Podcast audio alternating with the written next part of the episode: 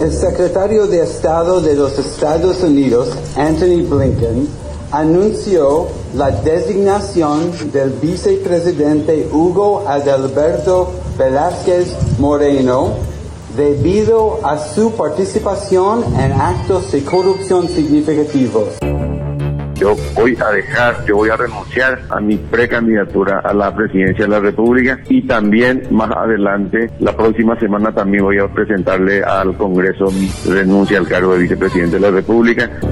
Esto decía Hugo Velázquez tras haber sido designado significativamente corrupto por el gobierno de Estados Unidos. Cumplió su palabra al declinar su precandidatura por el movimiento Fuerza Republicana a la presidencia de la República, pero no tuvo la misma firmeza en cuanto a dejar la vicepresidencia. Velázquez por ahora se aferra al cargo y se escuda en que no existen procesos abiertos en su contra. Yo no tenía conocimiento de que no existía ninguna investigación del Ministerio Público. Lo que ah, cuando yo hablaba de que estaba seguro de que no ocurrió el hecho es porque nunca ocurrió el hecho. Uno, eso. Dos, no tengo en el Paraguay ni en el mundo ningún expediente en donde yo tenga interés financiero como establecía como el nexo causal entre el supuesto hecho ocurrido. Entonces, yo hoy no tengo en qué estrado defenderme, porque también de manera oficiosa, que tampoco en los Estados Unidos no hay ninguna investigación. El discurso del vicepresidente aún en campaña era otro.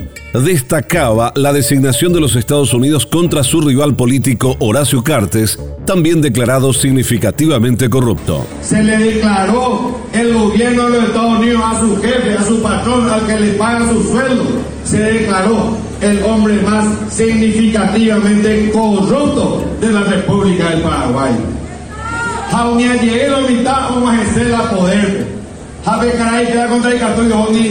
habe caray queda contra el cartón de o yo va vino diga tu o clorina diga tu asado que llegue en más ese igual Velázquez asegura que la situación en su caso no es la misma, porque el expresidente sí está siendo investigado por el Ministerio Público. Nosotros en el Paraguay hay investigaciones abiertas con relación a Horacio Cartes.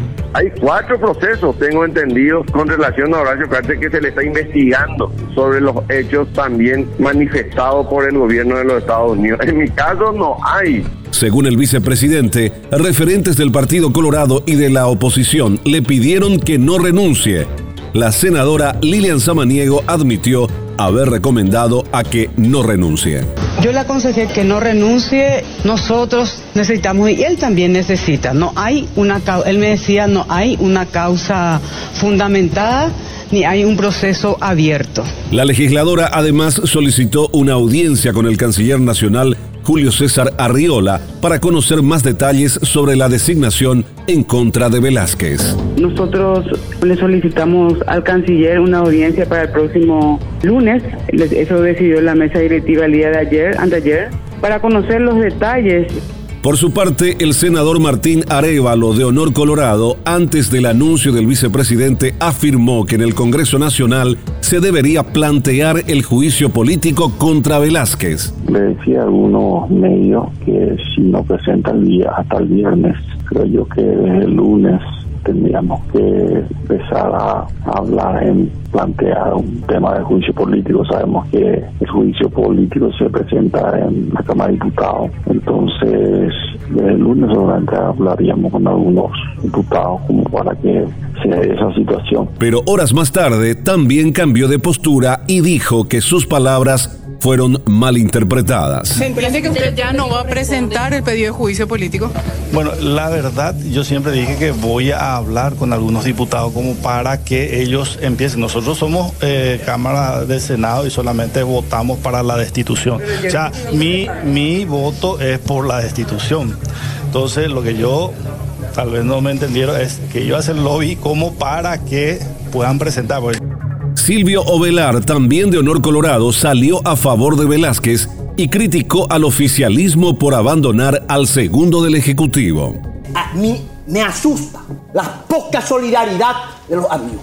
Señor presidente del Congreso, te reclamo, cachito, tu actitud ante este tipo de designaciones. Lo mínimo que creo que el Congreso de la Nación, el presidente del Congreso, los ministros de la Corte, ante este tipo de intromisiones, de intervenciones, por lo menos hubiésemos hecho reclamos mucho más firmes.